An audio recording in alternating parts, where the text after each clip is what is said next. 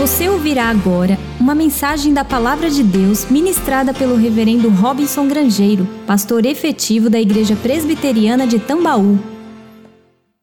Abra sua Bíblia, por gentileza, em Mateus capítulo 4. Hoje nós vamos ministrar agora pela manhã e à noite sobre dois episódios da nossa terceira temporada, ou melhor, da quarta temporada da série Quatro Olhares, essa série que eu tenho desenvolvido ao longo do tempo com os irmãos desses últimos meses, e essa quarta temporada é os ensinos do Mestre. O que Jesus ensinou sobre determinados assuntos, dentre os muitos e variados temas que ele abordou na sua docência, no ensino, durante o tempo em que aqui esteve encarnado conosco. Domingo passado nós falamos sobre o que Jesus ensinou sobre Deus. Pela manhã sobre Deus o Pai, à noite sobre Deus o Espírito Santo. O próprio Deus Filho falando sobre as duas outras pessoas da Trindade. E hoje, pela manhã e à noite, nós vamos falar sobre o que Jesus ensinou sobre a palavra de Deus, Ele que é a palavra eterna, o Verbo eterno falando da palavra de Deus. Hoje pela manhã nós vamos focar em Mateus capítulo 4, falando sobre a expressão está escrito e o que ela significa. Como Jesus conseguiu resumir nessa expressão está escrito todo o ensinamento que ele tinha para nos dar sobre a sua palavra. E à noite nós vamos falar sobre errais não conhecendo as escrituras essa expressão que Jesus usa para corrigir um erro de religiosos da época, através da qual ele mostra os danos os prejuízos que alguém pode ter por não conhecer as Escrituras sagradas, não conhecer a palavra de Deus. Então esteja conosco agora pela manhã, esteja conosco à noite. Hoje é o domingo em que nós vamos aprender sobre o que Jesus ensinou sobre a palavra de Deus. Antes, porém, de ler o texto de Mateus capítulo 4, deixe-me fazer um comentário que eu percebo e acho que você também percebe cada vez mais hoje, na medida em que é, o crescimento vertiginoso da internet, das redes sociais, da produção e veiculação de conteúdos por pessoas comuns como eu e você acontece. Com o celular na mão, ideia na cabeça, milhares de fotos, milhares de vídeos são postados hoje nas redes sociais. E eu percebo que junto com esse material seja compartilhado nos grupos de mensagens, como WhatsApp, Telegram e assim por diante, outros também postados em redes sociais, existe uma relação inversamente proporcional hoje nesse crescimento daquilo que é compartilhado na forma de imagem e vídeo e aquilo que é compartilhado em forma de textos, cada vez mais, menos textos, cada vez mais, mais imagens e mais vídeos.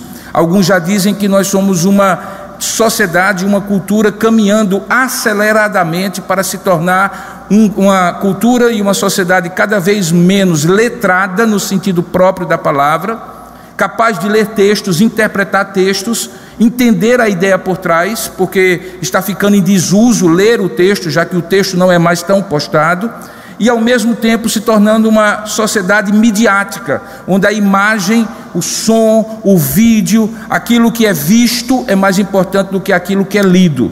Junto com esse fenômeno, eu percebo que as pessoas tentam, quando eventualmente postam frases de efeito, frases motivacionais, textos, se fiar na origem, na fonte disso. Então, proliferam frases hoje nas redes sociais atribuídas a pessoas famosas, a pessoas que formam opinião do passado, do presente. É normal as pessoas verem frases e estarem lá, conforme disse fulano de tal, cicrano de tal, e você vai atrás às vezes querendo verificar e descobre que aquela pessoa nunca falou aquilo. Não estava escrito em lugar nenhum, mas alguém usou o nome da pessoa para atribuir uma suposta autoridade e credibilidade àquilo que havia falado. Ele poderia dizer simplesmente: Eu acho que é assim. Mas como o nome dele não tem o poder de formação de opinião, então ele diz: Clarice Lispector diz isso. Jô Soares falou aquilo, fulano de tal falou aquilo outro, e assim por diante. Você vai verificar, não tem nada a ver com o que a pessoa falou. É uma atribuição indevida. Isso decorre do fato de que cada vez mais aquilo que é falado, aquilo que está escrito, está associado à autoridade de quem fala. Isso é muito curioso, irmãos, porque à medida em que as pessoas comuns conseguem postar tudo o que querem, vídeos, imagens, sons, quando elas têm que escrever, elas precisam pedir empréstimo a autoridade de alguém para dar força e credibilidade àquilo que elas escrevem. Parece que aquilo que elas dizem não está escrito. Não vale, não tem autoridade. Aí a gente encontra no texto que nós vamos ler, Jesus, aparentemente, e só aparentemente, também fazendo citações, quando ele diz está escrito, mas que nós vamos perceber hoje que na verdade não é que ele não tinha autoridade em si mesmo para dizer, antes eu disse e agora eu estou reafirmando, mas na verdade existe um sentido nesse está escrito que revela o que ele ensinou sobre a palavra de Deus. Então, nesses dois episódios de hoje, principalmente hoje pela manhã, quando falarmos sobre os ensinos do Mestre, nós vamos entender que o Verbo de Deus, a palavra de Deus, a palavra divina, a palavra viva, Jesus Cristo, ele especificamente falou sobre as palavras de Deus que ficaram registradas nas Escrituras Sagradas. E eu não quero lhe confundir. Jesus é a palavra de Deus, o Verbo que se fez carne e habitou entre nós. Ele é a palavra e ele fala palavras, e estas palavras que ele fala ficaram registradas, como também outras palavras antes dele, que Deus falou, e depois dele ficaram registradas. E isso nós chamamos de escrituras sagradas ou palavra de Deus. Então, hoje, nesse texto de Mateus 4, nós vamos entender como é que Jesus, a palavra divina, falou sobre as palavras de Deus na interlocução que ele teve no momento de tentação em que o diabo se aproximou dele para tentar fazê-lo pecar. Vamos ao texto então, Mateus capítulo 4, a partir do verso 1, o que Jesus ensinou sobre a palavra de Deus. Diz assim, verso 1: A seguir, foi Jesus levado pelo Espírito ao deserto, para ser tentado pelo diabo.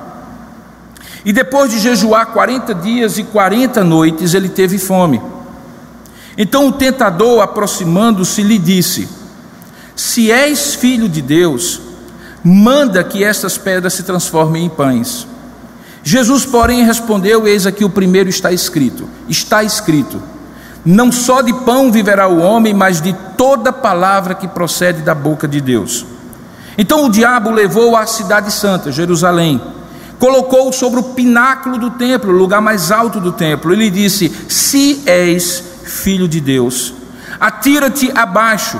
E aí ele, o diabo usa uma expressão semelhante, porque está escrito: aos seus anjos ordenará a teu respeito que te guardem, e eles te susterão nas suas mãos para não tropeçares em alguma pedra. Respondeu-lhe Jesus, e Jesus usa o segundo, está escrito também está escrito: Não tentarás o Senhor teu Deus. Levou ainda o diabo a um monte muito alto, mostrou-lhe todos os reinos do mundo e a glória deles, e lhe disse: Tudo isso te darei, se prostrado me adorares. Então Jesus lhe ordenou: Retira-te, Satanás, porque está escrito, e Jesus usa pela terceira vez a expressão: Ao Senhor teu Deus adorarás, e só a Ele darás culto. Com isto, o diabo o deixou, e eis que vieram anjos e o serviram. Que Deus abençoe a sua palavra lida. Amém. Convido você a, estando aqui ou estando em casa, abrir o seu coração em oração, curvar a sua cabeça, fechar os seus olhos e dizer: Senhor, fala comigo segundo a tua palavra, ilumina o meu coração, dilata a minha compreensão, para que eu possa entender as maravilhas da tua palavra. Vamos orar juntos? Ó Deus amado e querido Pai, eis que diante de nós está a tua palavra, falada pelo teu filho, a palavra viva, registrada pela inspiração do teu espírito, por um homem que tu chamaste para te seguir, chamado Mateus. Palavra inspirada, palavra registrada, palavra viva, palavra falada. Nós queremos ouvir e entender, ó Pai, tudo isso à luz daquilo que tu venhas a nos ensinar. E para isso eu te peço, Senhor, junto com os meus irmãos que estão aqui espalhados pelo mundo afora, que o Senhor abra o nosso entendimento, fale ao nosso coração, nos dê compreensão da tua verdade e possamos sair daqui de fato abençoados por ti e pela tua palavra. É o que nós oramos juntos, em nome para Jesus, em nome e para a glória de Jesus. Amém. Queridos, no texto lido, que também é registrado pelo evangelista Lucas, também no capítulo 4 do Evangelho, e mencionado muito ampassando, muito por cima, por Marcos, logo no capítulo 1, Jesus tinha acabado de ser levado pelo Espírito Santo, logo após o batismo, por João Batista, para um período de 40 dias de jejum e de preparação espiritual a fim de exercer o seu ministério. Você percebe a expressão a seguir no versículo 1 fazendo uma sequência ao que tinha acontecido antes. O que tinha acontecido antes era o batismo de Jesus. O Espírito Santo, na forma de pomba, havia descido sobre ele, o Pai havia referendado quem ele era. Este é o meu filho amado, em quem eu tenho prazer. A voz aparece no momento do batismo, e aí o Espírito Santo, paradoxalmente, o leva para ser tentado. Em si, isso já é uma lição, porque nenhuma das nossas tentações, assim como foi com Jesus, são descobertas da ação do Espírito Santo. Muitas vezes o Espírito Santo nos permite ser ou nos conduz a ser tentados para fortalecimento da nossa fé. Jesus foi levado pelo Espírito ao deserto e diz o texto claramente no verso 1 para ser tentado pelo diabo. Aquilo prepararia Jesus e claramente estava posto por Mateus logo no seu evangelho para mostrar que tudo aquilo que ele faria a partir dali, e logo depois desse texto ele vai para Galiléia e começa um poderoso ministério no poder do Espírito Santo, o credibilizava como Messias que vencera a primeira grande das batalhas, a primeira das grandes batalhas espirituais contra o inimigo para implantar o seu reino. Como nós vimos, Jesus usa por três vezes a expressão está escrito. Era parte da sua resposta às três tentações diferentes que o diabo usa. O diabo também usa a expressão como nós vimos.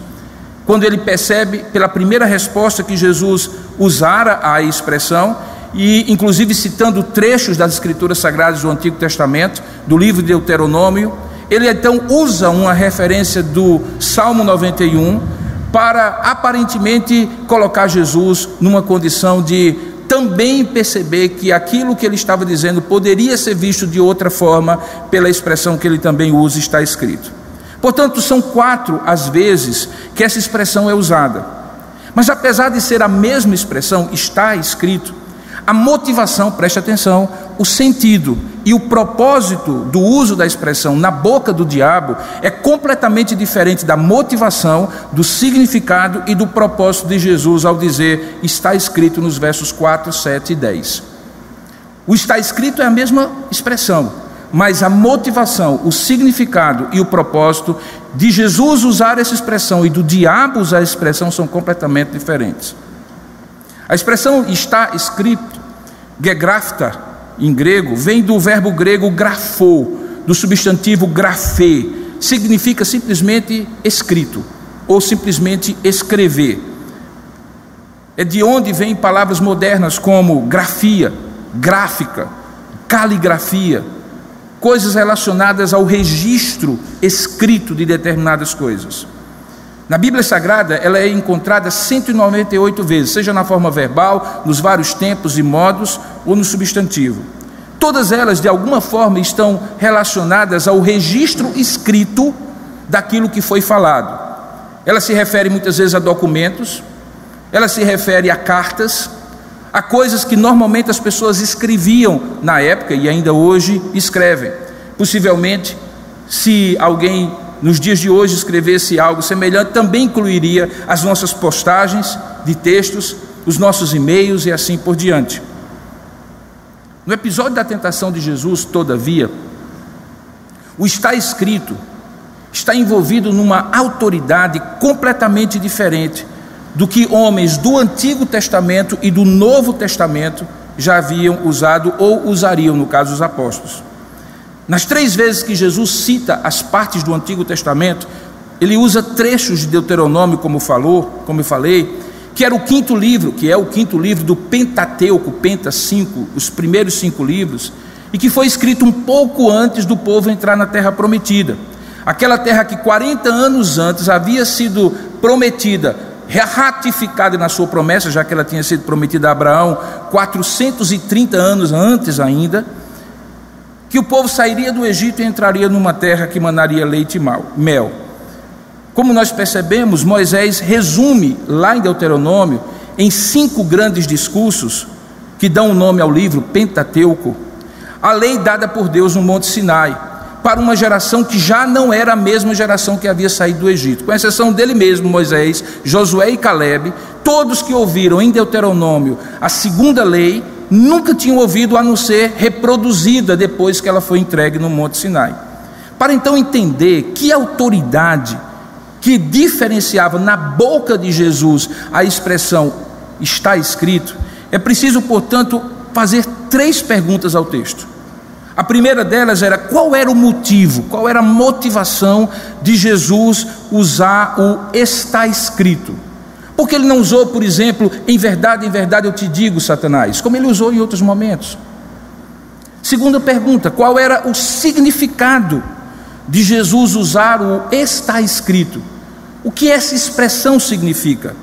E terceiro, qual é o propósito qual é a intenção, o objetivo que Jesus deseja atingir ao usar a expressão está escrito? Para responder essas perguntas, conheceremos à luz desse trecho que nós acabamos de ler e vamos revisitar, portanto, permaneça com ele aberto diante dos seus olhos. Nós vamos entender então o que Jesus ensinou sobre a palavra de Deus. Então vamos por parte. Primeiro, o que motivava Jesus a usar o está escrito? Pensa aqui comigo.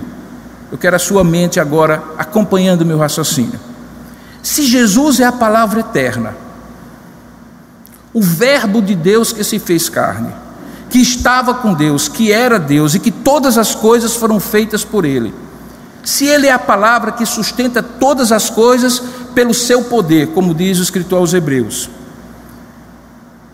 cujo caráter e vontade são os fundamentos da palavra de Deus nas Escrituras Sagradas. Ou seja, as Escrituras Sagradas refletem quem Deus é, o que Ele quer para nós, e este Deus é a própria palavra. Porque Jesus fez citações da lei em Deuteronômio, ao invés de simplesmente dizer, eu disse antes isso e agora eu repito de novo, digo de novo para vocês hoje. Porque ele cita textos, porque ele menciona passagens do Antigo Testamento. A resposta começa a vir à minha mente e à sua, pela percepção de que, ao usar a expressão está escrito, Jesus usa num contexto de tentação diabólica. E aqui eu quero que você compreenda bem em outros contextos, Jesus disse a mesma coisa ao falar em verdade, em verdade te digo. Esse verdadeiramente te digo fazia referência àquilo que era verdade eterna, antes, durante e depois de Jesus, como ele encarnado. Também Jesus, em outros momentos, como por exemplo no Sermão da Montanha, explicou e aprofundou ainda mais aquilo que já havia sido dito como palavra de Deus. Quando ele diz: Ouvistes o que foi dito? pelos antigos, eu, porém, vos digo. E aí ele aprofundava, não contradizia, apesar do porém, ele aprofundava para dar um sentido mais profundo. Porque aqui, exatamente aqui, num contexto de confronto espiritual em que o diabo está tentando, ele prefere usar a expressão está escrito.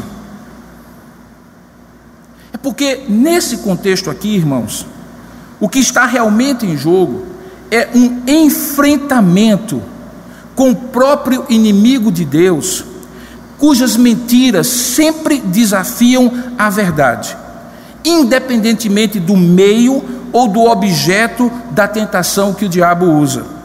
A, a intenção de toda tentação do diabo sempre passa por relativizar a verdade de Deus.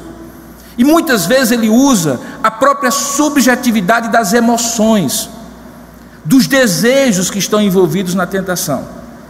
Como você vai perceber, é esta mesma tática que o diabo tenta a, ao tentar Jesus.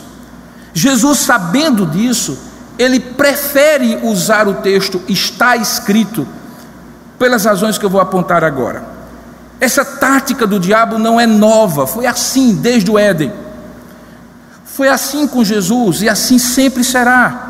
até que sua obra seja definitivamente impedida. Lembra, no Éden, ele sugeriu a Eva que não era bem assim o que Deus tinha dito, que não era bem assim qual era a intenção de Deus de proibi-los de comer do, do, fruto do conhecimento, da árvore do conhecimento do bem e do mal, que talvez Deus estivesse privando-os de um privilégio, ser como Deus, imagine só, conhecedor do bem e do mal.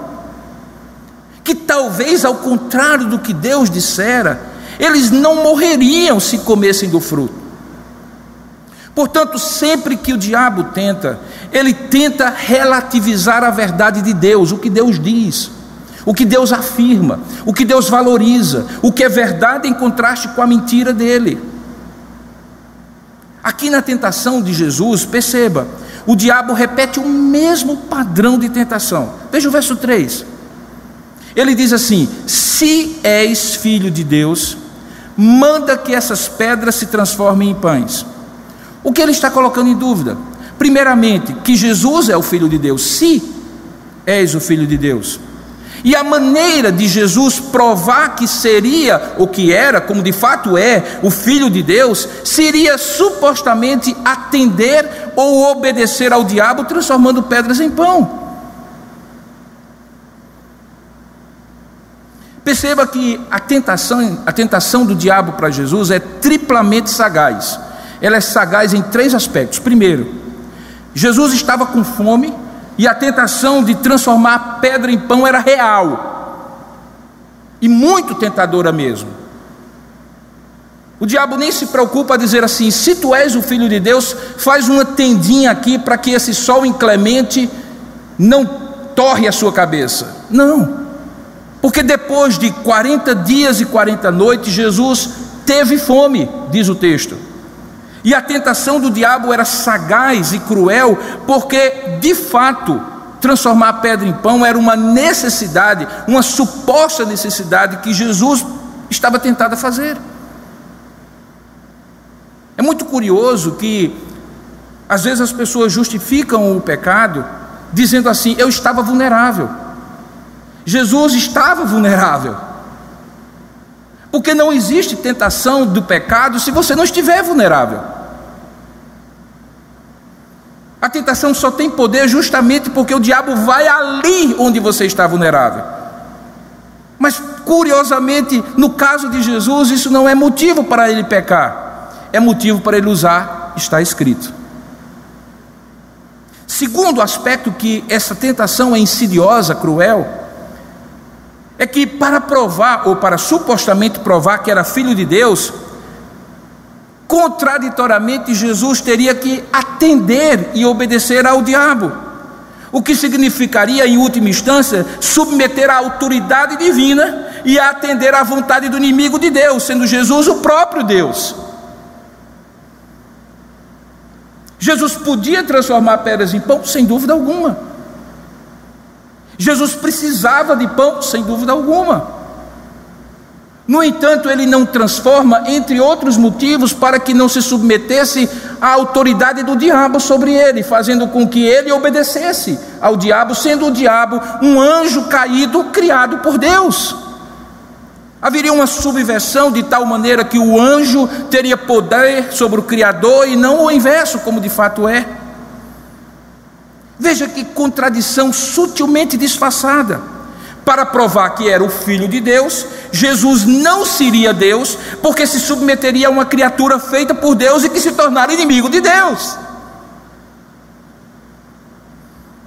Bom, para você aqui nesse lugar que está quente, mas está na sombra, que eventualmente tomou um café da manhã, que pode refrigerar-se, que comeu antes de ontem, ontem e tantos dias, 40 atrás, isso fica mais fácil de raciocinar. Mas imagine que Jesus, na sua humanidade, 100% homem, com todas as limitações da humanidade, porém sem pecado, cansado, com fome, 40 dias no deserto, ter a perspicácia, a sabedoria de perceber a sutileza do diabo é algo absolutamente divino. O terceiro motivo é que quando Jesus não atende àquela tentação, é porque ele está diante do mestre da mentira.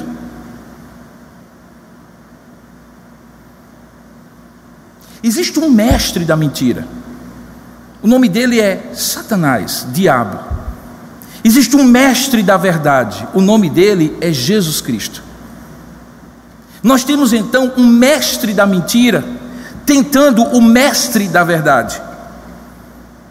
O diabo é mestre da mentira, por isso foi chamado pelo próprio Jesus posteriormente de pai da mentira, gerador da mentira, origem da mentira. Lembra que João capítulo 10, verso 44, Jesus estava num confronto com os fariseus que juravam de pé juntos que eram filhos de Abraão. Jesus os contradiz e diz: Não, vocês não são filhos de Abraão. Porque se vocês fossem filhos de Abraão, vocês criam em mim. Porque Abraão testificou a meu respeito, e eu sou a verdade que Abraão previu, creu, confiou quando saiu da terra de onde ele estava. Vocês são filhos é do diabo. Jesus estava falando para, para os pastores da época, para os bispos da época. Jesus estava falando para as autoridades religiosas da época, para o top do top das galáxias religiosas. E Jesus diz: Vocês são filhos do diabo. Ele diz assim: Vós sois o diabo. João capítulo 10, verso 44. Desculpe, 8, 44. Vós sois o diabo. Diabo que é vosso pai. E quereis satisfazer-lhe os desejos. E olha como ele descreve o diabo: ele foi homicida desde o princípio, jamais se firmou na verdade, porque nele não há verdade. Quando ele, dizia Jesus, profere mentiras, ele fala do que é próprio dele, da essência dele, porque ele é mentiroso e pai da mentira. Observe que nesse texto, Além de caracterizar o inimigo como o diabo como inimigo, esse é o significado da palavra diabo. Diabo significa inimigo, Satanás significa acusador. Jesus afirma que o diabo é homicida, assassino. E o que é o que o diabo mata? O que é que o diabo destrói? O que é que o diabo assassina? Diz a palavra que ele veio para matar, roubar e destruir. O que? A verdade, antes de tudo seja a verdade personificada na pessoa de Jesus, nos milagres que Jesus fez, nos ensinos de Jesus, seja qualquer verdade, todas as vezes que uma verdade morre, é porque o diabo a matou, mesmo que seja pela boca de alguém. Ele sempre está tentando destruir a vida, tudo que Deus criou. E também por isso ele é dito, é dito sobre ele que ele jamais se firmou na verdade porque nele, e essa é uma expressão tremenda, nele não há verdade. Qualquer ser humano caído mente e não se firma na verdade, porque é pecador, mas porque também é feito à semelhança de Deus, nós também falamos verdades e nos atraímos pelas verdades de Deus. Mas nem isso o diabo é, nem isso o diabo tem.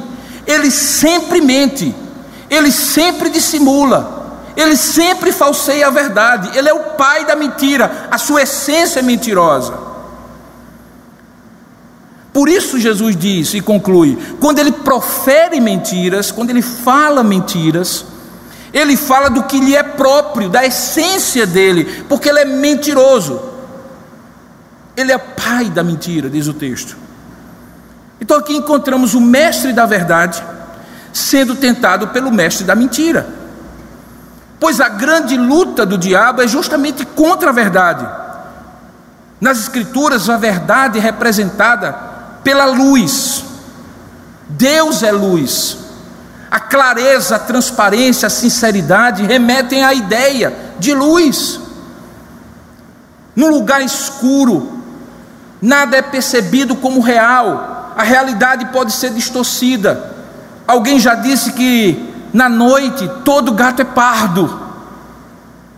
Mas quando ele projeta a luz e Jesus diz isso, olha, vocês não querem crer em mim, porque vocês não querem que as boas, ou melhor, que as obras más de vocês sejam iluminadas pela verdade, que eu represento, que eu prego, que eu sou. Por isso que a Bíblia diz que Deus é luz. Enquanto em oposição o inimigo de Deus é representado pelas trevas, ou simplesmente pela ausência da verdade. Então, o que motivou, para responder à pergunta, o que motivou Jesus a usar a expressão está escrito, ao invés de simplesmente dizer o que ele cria, o que ele tinha dito já antes, o que ele sempre disse, o que ele sempre é, foi antes de tudo reafirmar a verdade de Deus diante da tentação do diabo. Tentação que era baseada na dissimulação, na mentira, na disfarçatez, na sagacidade maligna, com o objetivo de torcer a verdade, substituindo-a pela mentira. Observe como Jesus responde ao diabo no versículo 4, e você vai entender ainda melhor. Verso 4, Jesus diz assim: Jesus, porém, respondeu: Está escrito, não só de pão viverá o homem, mas de toda palavra que procede da boca de Deus.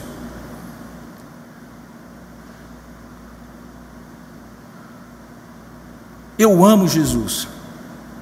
Na verdade, eu o admiro tremendamente, além de amá-lo. Na verdade, eu acho que eu o amo porque eu o admiro. Eu o admiro porque eu tenho temor a Deus, porque Ele é magnífico, irmãos. Eu costumo dizer em outros ambientes, principalmente acadêmicos: olha, se você não for tolo, nem que seja aprender argumentação, lógica, sentido das coisas, nem que seja para isso, você deveria ler a Bíblia, o que Jesus ensina. Porque Jesus aqui, irmãos, ele não está simplesmente colocando a verdade para brigar com a mentira. Como no jogo de xadrez você coloca um peão para brigar com um peão. Ele está reposicionando as coisas. Ele está dizendo assim: mentira é mentira, verdade é verdade. Satanás, vamos primeiro estabelecer os fatos. Mentira é mentira, verdade é verdade. Não apenas porque essencialmente uma é diferente da outra, mas porque, e preste bem atenção, uma é moralmente superior à outra. Isso é importante, porque no momento de tentação, a grande questão era se Jesus iria pegar um padrão moral mais alto de ser verdadeiro ou atender os seus desejos de matar a sua fome. Na verdade, do ponto de vista moral, todo pecado é quando eu abandono a verdade moralmente superior para atender os meus desejos. E eis aqui o dilema: e Jesus não coloca verdade e mentira simplesmente para bater cabeça um com a outra. Jesus está dizendo: olha, uma é moralmente superior à outra. E ao fazer isso, Jesus ensina sobre a palavra de Deus. Ele diz que a palavra de Deus é toda palavra que procede da boca de Deus. Irmãos, verdade é verdade porque é divina, e é divina porque é verdade. Mentira é mentira porque é maligna, e é maligna porque é mentira. Toda verdade é verdade de Deus, porque intencionalmente ou não, qualquer um que falar a verdade, Deus estará falando em certo sentido por intermédio dele. E todo aquele que estiver mentindo, mesmo que seja usando o nome de Deus para dissimular que estaria falando a verdade, de fato está mentindo mesmo que pareça ser verdade. Além disso, o que motiva Jesus a usar o está escrito é também afirmar que moralmente essa verdade é superior à mentira. O homem precisa de pão para viver? Verdade. Mas não só de pão vive o homem, mas de toda a palavra de Deus que procede de Deus, ou seja, Verdade alimenta mais do que pão, porque alimenta o espírito que sustenta o corpo. Jesus havia passado 40 dias sem comer, sem beber, num deserto. Como ele se sustentou, se não pelo fato de que ele era verdadeiro Deus e verdadeiramente entendia que aquele momento fazia parte da sua missão? Frequentemente nós esquecemos as horas de comer quando estamos imbuídos de uma missão. Multiplique isso à enésima potência e entenda por que Jesus, nessa hora, comeu e bebeu verdade por 40 dias e 40 noites. Portanto, ainda que estivesse com fome fisicamente, a verdade de Deus que ele era, na qual ele estava sentado, o sustentava mais do que aquele pão que poderia ser transformado por daquela pedra. Verdade, então, alimenta mais do que pão, porque alimenta este espírito que sustenta este corpo. Em outras palavras, verdade alimenta mais, irmãos. Verdade constrói, verdade edifica, verdade sustenta, verdade coloca para cima, verdade satisfaz, satisfaz mais, realiza mais, dá mais e nada tira.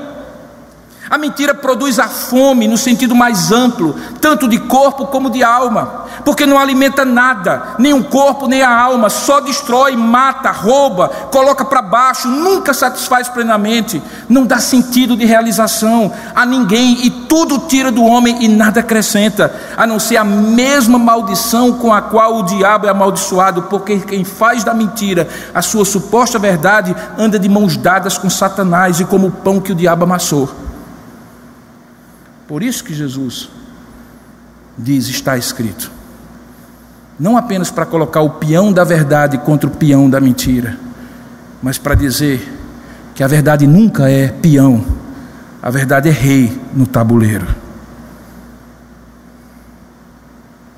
Segunda pergunta era: qual era o significado dessa palavra?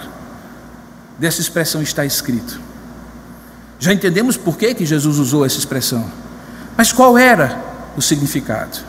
Irmãos, ao longo da história já houve muita discussão teológica se a discussão, ou melhor, se a tentação de Jesus em sua humanidade era real ou simbólica. Eu não tenho dúvida que foi real. Jesus foi literalmente tentado, assim como eu e você. Ele literalmente morreu na cruz do Calvário. E quando ele chorou, ele chorou lágrimas reais. E quando ele sofreu, ele sofreu. Jesus não era um fake. Suas lágrimas foram reais, suas dores foram reais, sua morte foi real, sua tentação foi real. Naquele momento de tentação, como eu falei, Jesus estava fragilizado por aquela fome. E era real a tentação dele transformar pedra em pão, o que certamente Jesus poderia fazer, como eu já falei. E como já demonstramos aqui, é a tentação é insidiosa e perigosa porque tenta fazer o que podemos ou temos direito de fazer, um desejo supremo. O nosso desejo não pode ser supremo sobre a verdade. Quando o conflito que a tentação deseja provocar é entre o desejo e o dever, nesse campo meio sombreado, meio cinza da subjetividade, da interioridade, das emoções, dos conflitos humanos, é preciso que haja um padrão externo que está fora do meu coração, que é enganoso e desesperadamente corrupto, que me diga o que é certo fazer. Você está compreendendo o que eu estou dizendo? É que o campo de batalha da verdade da mentira é o seu coração. Mas quem pode lhe dar a vitória não é o seu coração, porque o seu coração é enganoso. Um dos processos mais profundos da tentação é o que eu chamo de auto-engano, eu e outros tantos. É quando você está enganado e não percebe que está enganado. Um campo ilusional é posto pelo diabo ele passa na sua cara o cheiro do desejo, da tentação, e você vai cheirando como aqueles desenhos animados, pelo odor, e o seu coração lhe leva. Algo está dizendo, está errado, mas o seu coração lhe leva. E aí você precisa que alguém, algo externo, objetivo, possa jogar luz. Esse padrão objetivo é a palavra de Deus, irmãos aquilo que está escrito porque foi dito, porque foi inspirado, porque foi registrado por iniciativa de Deus, ainda que com a participação dos homens a quem ele escolheu. Esse é um padrão objetivo que enquadra toda a subjetividade e ao mesmo tempo evita que ela se torne uma falsa objetividade, por quando o quanto eu sinto se torna tão absoluto, o que é subjetivo, que poderia ser questionado, se torna absoluto, objetivo. É o que eu chamo a minha verdade, o meu desejo, a minha felicidade, o meu querer, a minha vontade, o meu direito. E isso tudo, mesmo que seja mentiroso e contra a palavra de Deus, se cristaliza dentro de mim e se torna uma objetividade, algo firme que me guia, infelizmente, para longe de Deus. Esse padrão objetivo que enquadra toda essa subjetividade, que evita que ela se torne uma falsa objetividade, é aquilo que está escrito. E por isso Jesus, mesmo sendo a palavra viva encarnada, apela para o que está escrito, para refutar o diabo na tentativa de sutilmente apelar para a subjetividade da necessidade de Jesus, das emoções de Jesus, cujo objetivo era fazê-lo pecar. Então, se o que motiva Jesus é demonstrar a mentira do diabo com a verdade de Deus, o significado da expressão está escrito é que há um padrão objetivo divino que é representado pela palavra de Deus, revelada por Deus, inspirada pelo Espírito Santo e registrada nas Escrituras Sagradas. E agora você vai entender por que, que esse livro que representa a palavra de Deus é tão contestado. Porque se você tirar esse livro como padrão objetivo da sua verdade, você fica solto na sua subjetividade, aquilo que você sente, aquilo que os outros poderiam fazer você sentir. E agora fica um contraste, eu sinto uma coisa, você sente a outra, fico com a sua verdade, eu fico com a minha, seja lá o que Deus quiser. E aí, este padrão objetivo da palavra de Deus diz para você: não, verdade é verdade, não o que você sente é verdade. O que você sente é verdade se estiver de acordo com a verdade de Deus. Por isso eu digo: está escrito. Observe que o diabo, ele é sabido, não porque é mais sábio do que Deus, mas porque é velho. ele já teve muito tempo para aprender com as derrotas que já sofreu. E embora aprenda e adapte as suas táticas, sempre é derrotado. Isso fica claro quando você vai para o verso 5. E aí nós chegamos na segunda tentação. Veja o que é que o diabo faz. Depois de ouvir, perceber, cair a ficha que Jesus usou o está escrito para confrontar a mentira com a verdade já escrita, olha o que é que ele faz. Verso 5. Então o diabo o levou à cidade santa, colocou-o sobre o pináculo do templo e disse: Se és filho de Deus, mesma introdução, atira-te abaixo, e eis aqui a novidade. Olha o que é que ele faz. Porque está escrito. Diabo cita a Bíblia, viu irmão? Diabo cita a Bíblia. E às vezes cita pela boca de pregadores. Por isso que a Bíblia diz, o Paulo explica que os irmãos da igreja em Bereia, na Ásia Menor, eram, não, acho que Bereia não é Ásia Menor, é na Grécia, na Macedônia. seja onde for, eram mais nobres do que os de Tessalônica, é, realmente na Grécia. Porque à medida que o apóstolo Paulo, não era um Robson qualquer não, pregava, eles conferiam o que Paulo pregava com as escrituras que eles tinham, que era obviamente o Antigo Testamento e as primeiras, as primeiras cartas que estavam sendo escritas. Então perceba, o diabo usa a palavra de Deus de maneira torcida e deformada contra a verdade, não a favor da verdade. Lembra, ele nunca vai falar a verdade. Mesmo quando ele cita a verdade, eis aqui, irmãos, preste atenção, eis aqui um segredo. É possível mentir dizendo a verdade. Como é, pastor? É.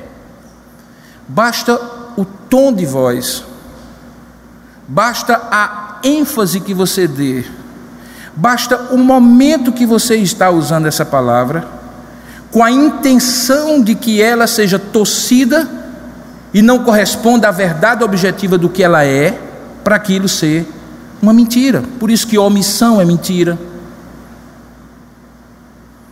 Por isso que falsidade de intento, de motivação é mentira. Por isso que mentira não é só o que eu falo, é minha atitude interior em relação à verdade.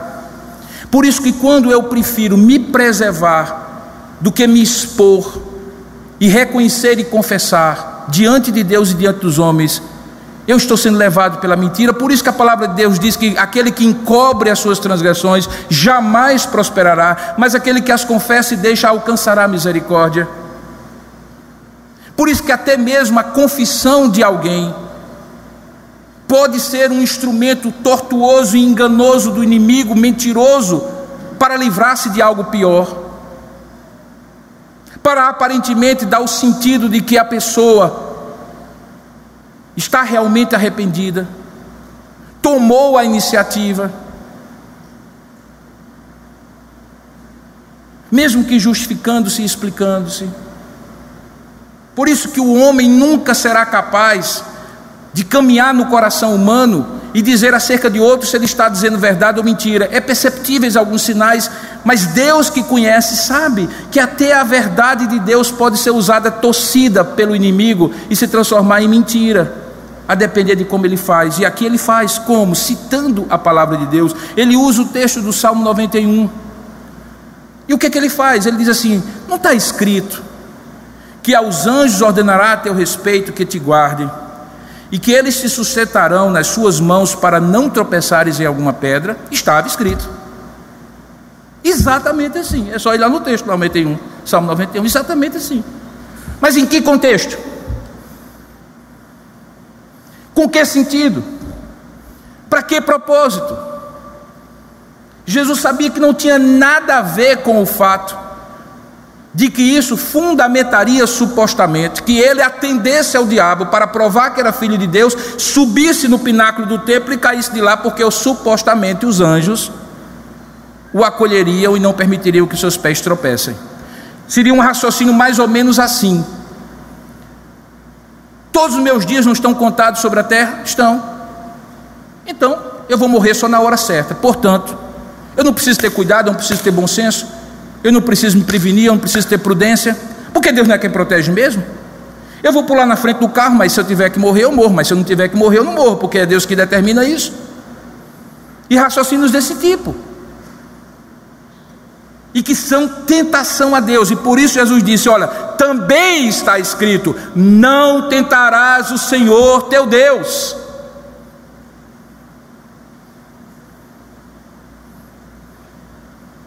Então, vendo que Jesus usara o está escrito pelos motivos que eu acabei de falar, Satanás tenta se apropriar de maneira subversiva, fazendo uma subversão, uma versão sub, periférica, tortuosa, pecaminosa. E aí usa a mesma expressão está escrito que Jesus estava usando. Ele cita a palavra de Deus para tentar induzir Jesus a cair na tentação de provar ser o filho de Deus. Perceba a resposta de Jesus, ele não desmente, ele não desqualifica a palavra de Deus mencionada pelo diabo, porque, como eu já falei antes, toda verdade é verdade de Deus, até mesmo na boca de Deus, na boca dos homens, na boca do diabo.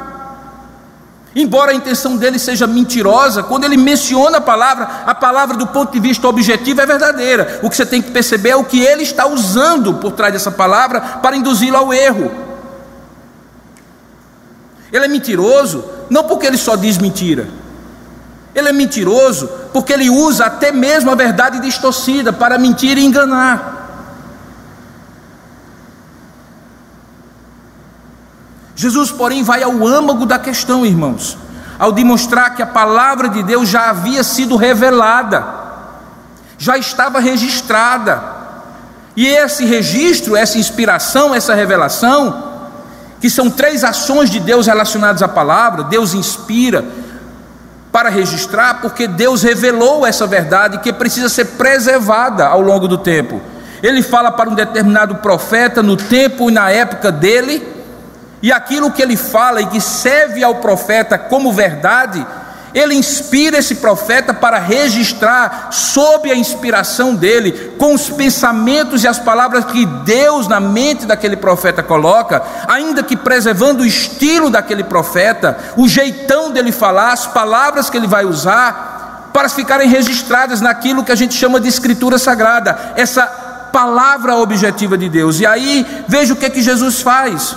Jesus usa a lógica de que a palavra de Deus já havia sido revelada, já estava registrada, e ela dizia: Não tentarás o Senhor teu Deus.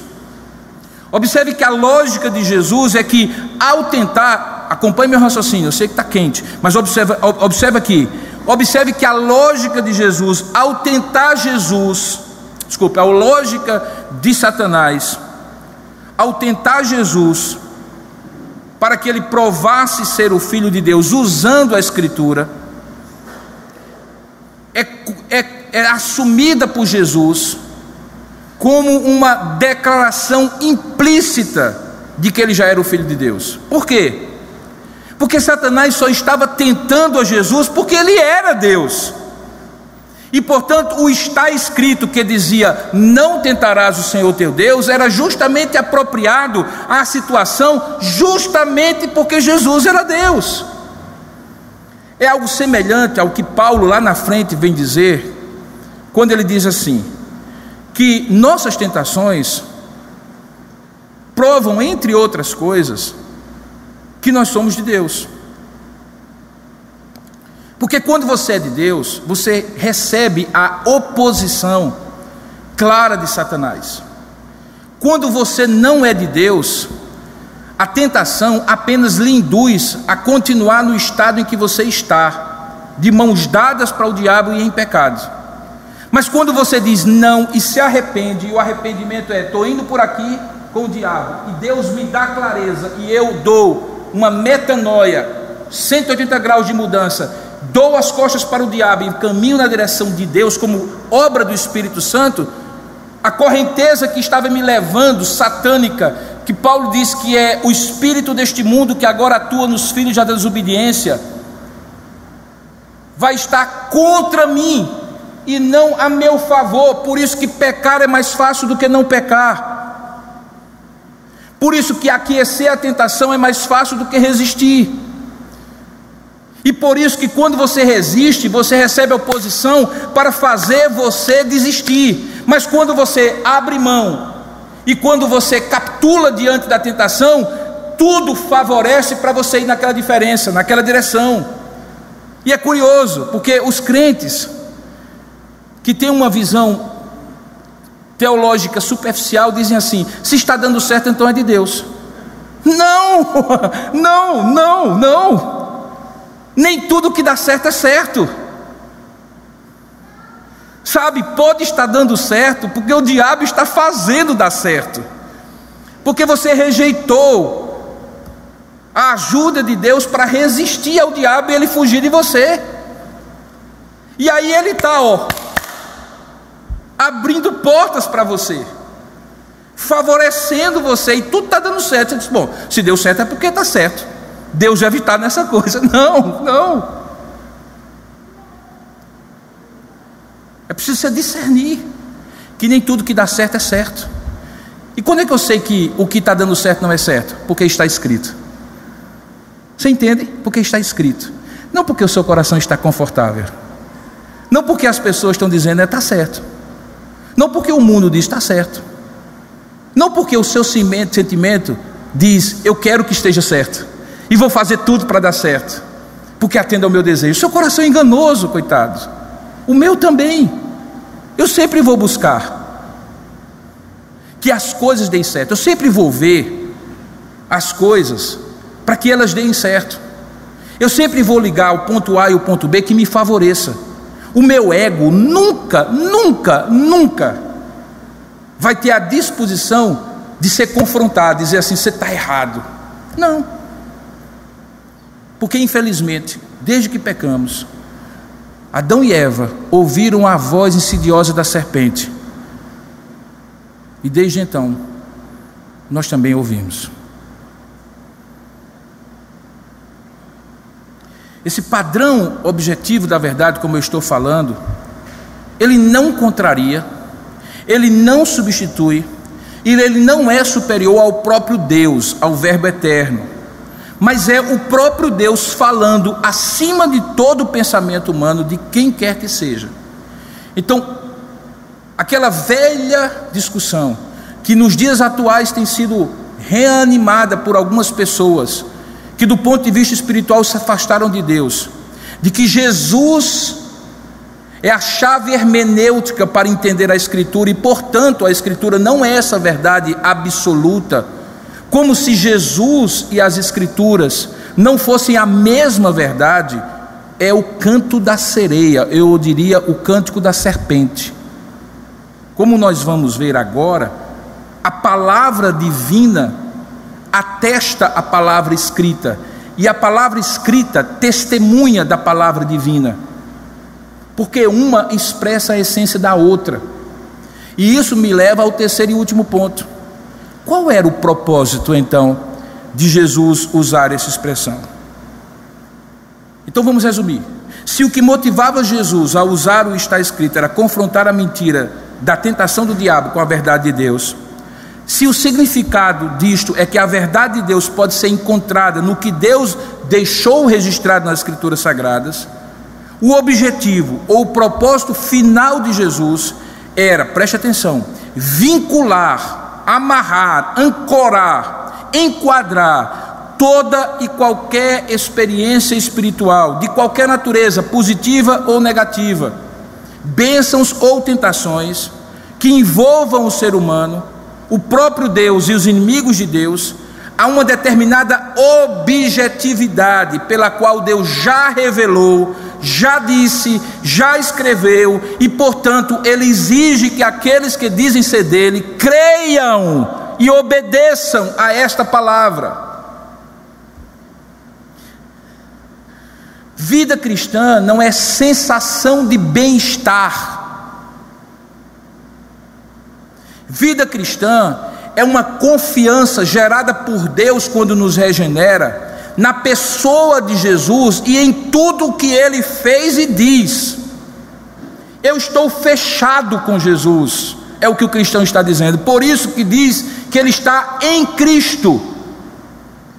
Ele está fechado com Jesus. Jesus disse: está dito. Eu posso sentir, eu posso querer, os outros podem dizer, mas está dito é o padrão objetivo que me resgata da possibilidade de me perder nas minhas subjetividades.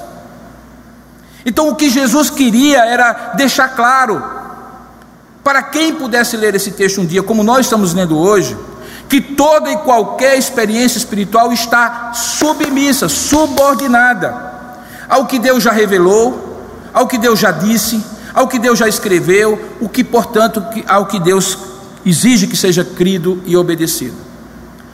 Muitos acusam esse tipo de raciocínio com duas acusações.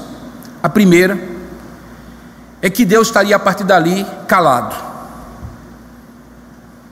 Pronto. Já falei o que eu tinha de falar e não vou falar mais nada. Não.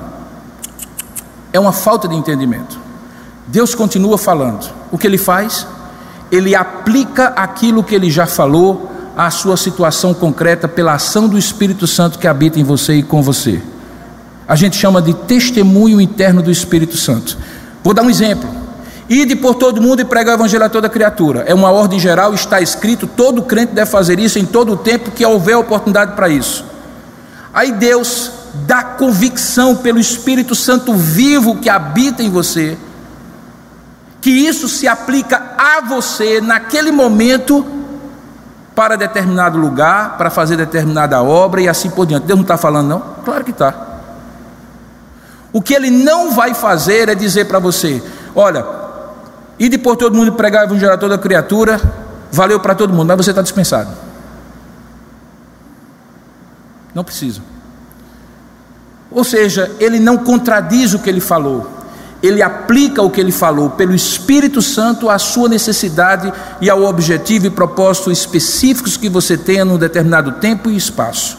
Por isso que o Espírito Santo nos faz lembrar toda a verdade que ele nos ensinou e nos conduz a toda a verdade. Este é o manual, o guia é o Espírito Santo.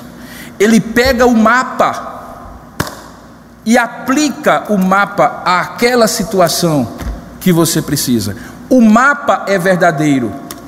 O guiar do Espírito Santo é verdadeiro. Porque o guiar do Espírito Santo faz menção e usa o mapa, ou seja, o que está escrito. Segunda acusação é que, mais filosófica, é que esse tipo de raciocínio que eu estou traçando a você seria um fundamentalismo cristão. Entre outras tantas coisas que se fala de fundamentalismo, é que nós adoramos um livro. Nós adoramos um livro que nós pegamos a palavra de Deus, que segundo esses que nos acusam assim, está na Bíblia, mas não é apenas a Bíblia, e nós personificamos na Bíblia um quarto Deus além do Pai, o Filho e o Espírito Santo. Basicamente é essa linha de raciocínio. E que o correto seria entender que a palavra de Deus está na Bíblia, mas a Bíblia não é a palavra de Deus. Aquilo que a gente chamaria de neortodoxia. Então a acusação é que passamos a adorar um livro como se fosse o próprio Deus, que Jesus e a relação com Ele, com a vontade dele, não se restringe ao que a Bíblia diz e prescreve, e pode até mesmo não estar na Bíblia, e chegar ao ponto de contrariar o que a Bíblia diz, porque ela é um livro antigo, sabe? Culturalmente determinado, ultrapassado, old fashion, sem atualidade em tudo que ela ensina. Precisa ser, como alguém já falou ultimamente, atualizada.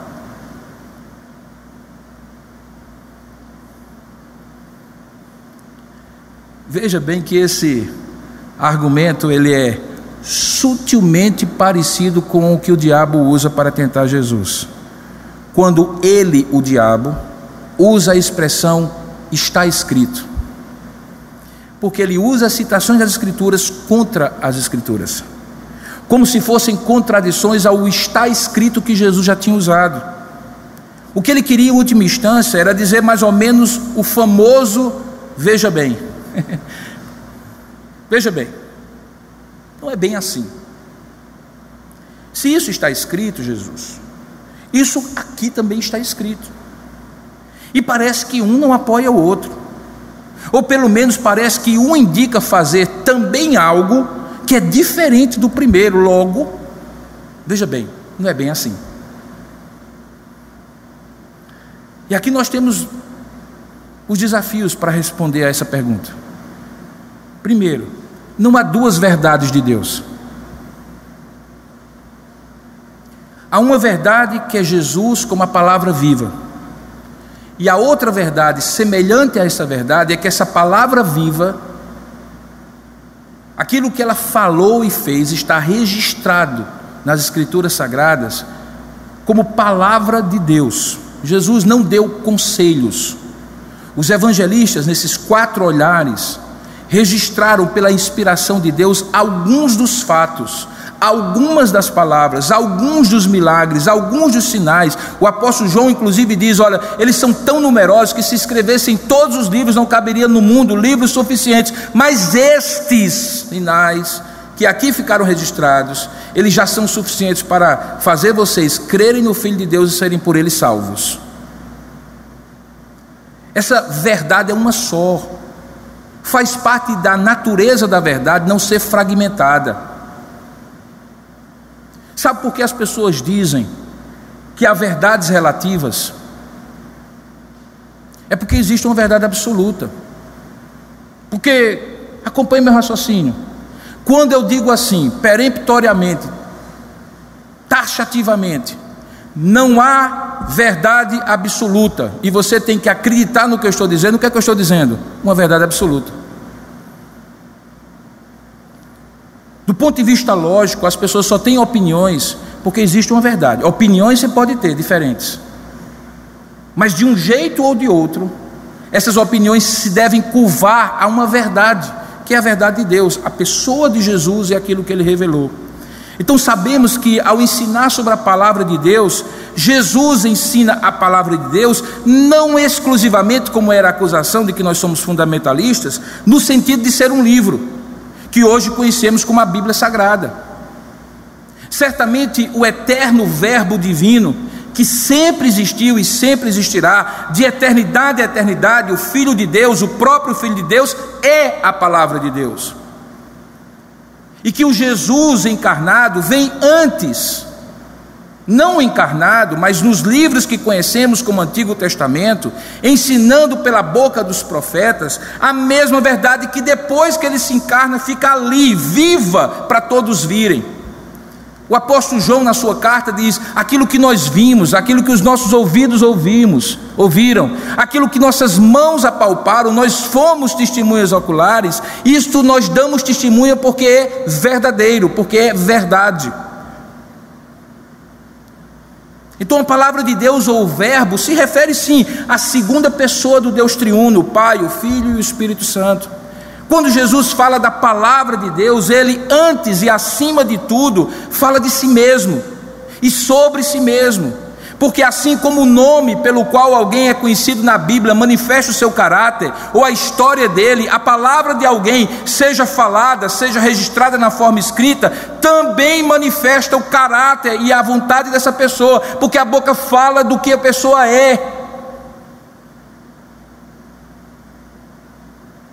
Na época em que a palavra dita era verdade, e que eu não precisava assinar contrato, por duas ou três testemunhas, toda a verdade era estabelecida. Por que isso? Porque o próprio Jesus afirma, Deus revela, que aquilo que eu sou manifesta-se naquilo que eu digo, naquilo que eu faço, naquilo que eu expresso. Lembra de semana passada, à noite, Pois é algo semelhante ao que eu disse naquela época, quando tratei de Jesus ensinando sobre o Espírito Santo, no poder e com as palavras desse Espírito, Espírito que o gerou no ventre de Maria, que o encheu no batismo e por toda a sua vida, que o capacitou a operar milagres, sinais e prodígios no poder do Espírito. Jesus fala do Espírito, sendo o Espírito que está nele, enchendo-o com poder e glória, falando de si mesmo. Agora, quando Jesus diz está escrito, e como hoje à noite nós vamos ver, quando ele diz errais não conhecendo as Escrituras, é claro que ele está se referindo a algo que, tendo sido dito por Deus, foi inspirado pelo Espírito Santo na mente de homens escolhidos por Deus e registrado em forma escrita. Para o quê? Para o conhecimento de todos que viessem a ler aquilo que Deus é, aquilo que Deus revelou de si mesmo e qual é a sua vontade. Por isso, irmãos, o nome é Testamento. Antigo Testamento e Novo Testamento. E o que é um testamento? É um registro daquilo que eu quero que se faça com aquilo que eu tenho, que eu vou deixar.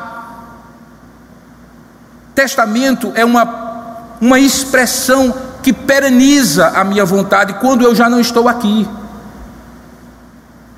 Portanto, o testamento da verdade de Deus é as Escrituras de Deus. Por isso, a palavra de Deus é um registro histórico, concreto, do que Deus disse, do que os homens disseram quando foram incluídos nas histórias que foram registradas, e até que outras criaturas também disseram como parte dessas histórias. Quando anjos falam, quando o diabo fala, os demônios falam, e que fica registrado, é a palavra de Deus, mesmo que não tenha sido dita por Deus é a história da palavra de Deus, na qual eu posso ver Deus falando, extrair dela princípios, e eles são regra de fé e prática para mim. Então veja o que está acontecendo aqui. E esse é o propósito. Jesus usa essa expressão dizendo assim: a palavra viva afirma que a palavra escrita é a palavra de Deus, assim como a palavra escrita confirma que a palavra viva, o próprio Jesus, é a palavra de Deus eterna e gloriosa. Se você olhar na terceira tentação, você vai perceber isso. Por quê? Porque entra aqui o aspecto da adoração que decorre da verdade. Deixa eu dizer uma coisa para você, preste bem atenção aqui. Eu sei que está ficando comprido, mas segura aí. Toda verdade me conduz a uma admiração, a um respeito, a um senso de me maravilhar com aquilo, que é a base da adoração. Por isso que não existe adoração verdadeira quando a verdade é comprometida. Por isso que nos relacionamentos humanos se perde a admiração quando se perde a confiança, quando se perde o respeito. Por isso que o culto precisa centralizar na verdade de Deus. Eu não posso inventar um jeito de adorar a Deus que não esteja revelado. Eu não posso colocar Cristo mais alguma coisa. O culto precisa ser centralizado em Cristo, que é a verdade. Pois bem, Toda verdade conduz à adoração. E você percebe a verdade de Deus, a adoração verdadeira. Você percebe que quando chega na terceira tentação, diz assim: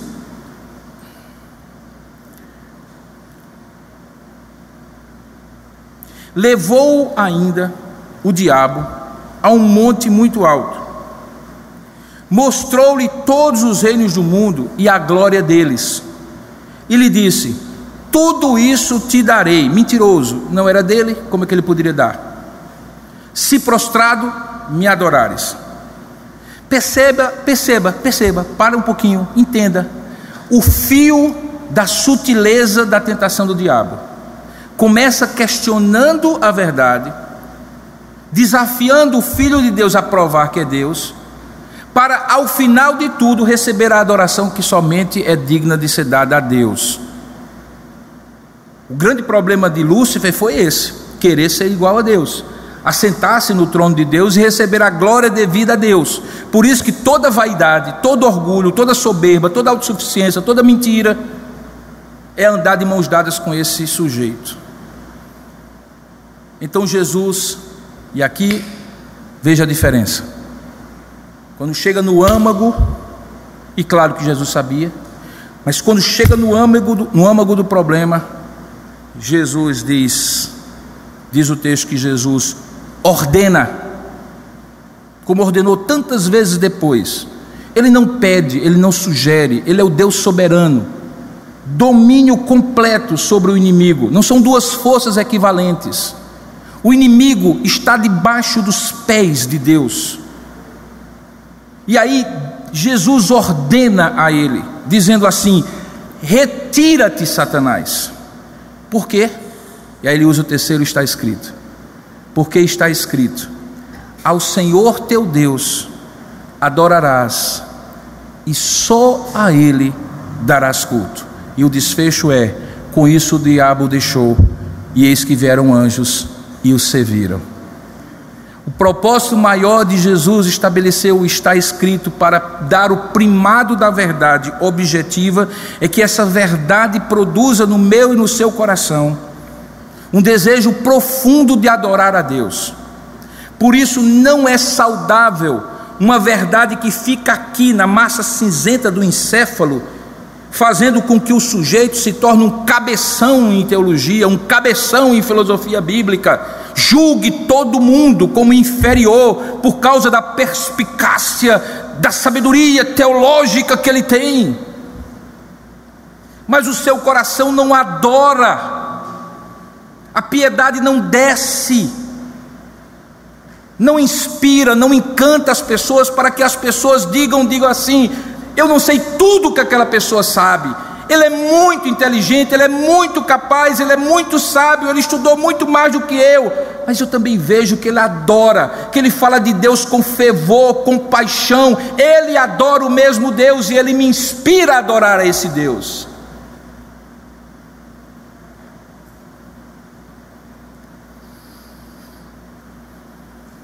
O objetivo do está escrito era levar à adoração. E por isso, quando o diabo chega na última tentação para fazer Jesus adorar a uma criatura, é muita, é muita insolência.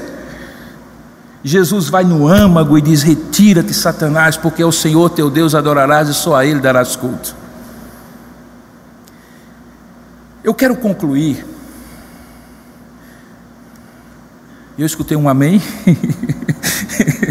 Eu quero concluir lendo algo que pode parecer maçante, mas tem um pouquinho só de mais de paciência. Quando a Confissão de Fé de Westminster, no seu primeiro capítulo, vai falar sobre as Escrituras Sagradas, ela diz tudo isso que eu falei de uma maneira magistral. Às vezes a linguagem é esquisita para nós na época de hoje, mas deixa eu ler para você, para você entender que não é exatamente o que eu falei, e por isso ela é uma sistematização legítima daquilo que nós cremos um símbolo da nossa fé, e a ela nós nos vinculamos como igreja confessional presbiteriana que nós somos. Diz assim: ainda que a luz da natureza e as obras da criação e da providência manifestem de tal modo a bondade, a sabedoria e o poder de Deus, que os homens sejam inexcusáveis, todavia, não são suficientes a natureza, as obras da criação e a providência, para dar aquele conhecimento de Deus e de Sua vontade necessária à salvação. Por isso, agradou ao Senhor em diversos tempos e diferentes modos revelar-se e declarar à sua igreja aquela sua vontade. E depois, para melhor preservação e propagação da verdade, para o mais seguro estabelecimento e conforto da igreja, contra a corrupção da carne, contra a maldade de Satanás e do mundo, ele, Deus, foi igualmente servido, fazê-la escrever toda. Isso torna as Escrituras Sagradas, diz a confissão de fé, indispensáveis, tendo cessado aqueles antigos modos de Deus revelar a sua vontade ao seu povo. Sob o nome de Escrituras Sagradas, ou Palavra de Deus escrita, continua, incluem-se agora todos os livros do Antigo Testamento e do Novo Testamento. Todos eles são dados por inspiração de Deus para serem regra de fé e prática. Os livros, geralmente chamados apócrifos, não sendo de inspiração divina, não fazem parte do cânon das Escrituras, portanto, não são de autoridade na Igreja de Deus, nem de modo algum podem ser aprovados ou empregados senão como escritos humanos, como outros tantos. A autoridade das Escrituras Sagradas, razão pelas quais devem ser cridas e obedecidas, não depende do testemunho de qualquer homem ou igreja, mas depende somente de Deus, que é a mesma verdade, que é o autor delas.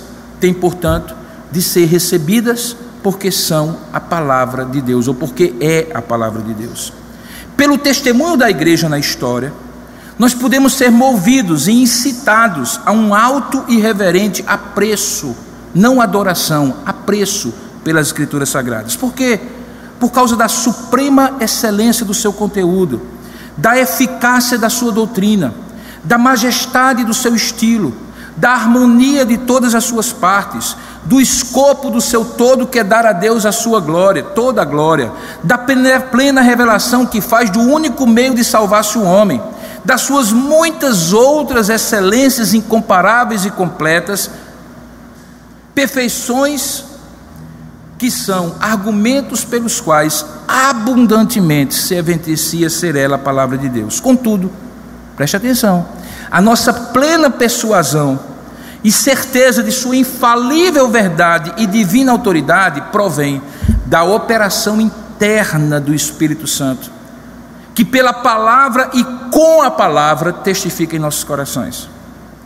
Todo o conselho de Deus, concernente a todas as coisas necessárias para a sua glória e para a salvação, fé, fé e vida do homem, ou é expressamente declarada nas Escrituras, ou pode ser de maneira lógica, claramente delas deduzida. Às Escrituras nada se acrescentará em tempo algum nem por novas revelações do Espírito, nem por tradições dos homens. Reconhecemos, entretanto, ser necessária a iluminação interior do Espírito de Deus para a salvadora compreensão das coisas reveladas na palavra.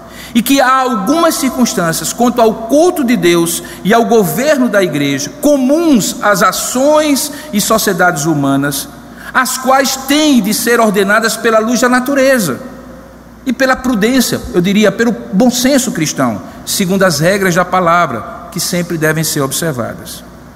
Nas Escrituras, eu estou chegando a concluir, não são todas as coisas em si, nem do mesmo modo evidente a todos, contudo, as coisas que precisam ser obedecidas, cridas e observadas para a salvação, em uma ou outra passagem das Escrituras, são tão claramente expostas e aplicadas, que não somente os doutores, mas ainda os indoutos, no devido uso dos meios comuns da inteligência, do raciocínio, podem alcançar uma suficiente compreensão delas. O Antigo Testamento em hebraico, língua nativa do antigo povo de Deus, e o Novo Testamento em grego, a língua mais geralmente conhecida entre as nações no tempo em que foi escrito, escrita, sendo inspirados imediatamente por Deus e pelo seu singular cuidado e providência, têm sido conservados puros em todos os séculos. São por isso autênticos. E assim, em todas as controvérsias religiosas, a igreja deve apelar para eles, o Antigo e o Novo Testamento, como um supremo tribunal. Claro que não sendo essas línguas conhecidas por todo o povo de Deus, que tem direito e interesse nas Escrituras e que deve, no temor de Deus, lê-las e estudá-las. Esses livros têm que ser traduzidos em línguas comuns de todas as nações aonde chegarem, a fim de que, permanecendo nelas abundantemente a palavra de Deus, adorem a Deus de modo aceitável e possuam a esperança pela paciência e conforto das Escrituras. A regra infalível da interpretação das Escrituras é as próprias Escrituras. Portanto, quando houver questão sobre o verdadeiro e pleno sentido de qualquer texto das Escrituras, sentido que não é múltiplo, mas é único, esse texto pode ser estudado e compreendido por outros textos que falem mais claramente sobre o assunto. O juiz supremo pelo qual todas as controvérsias religiosas têm de ser determinadas e por quem serão examinados todos os decretos de concílios, todas as opiniões particulares, minha e sua. O juiz supremo, em cuja sentença nos devemos firmar, não pode ser outro senão o Espírito Santo falando nas Escrituras. Irmãos, isso é muito bonito.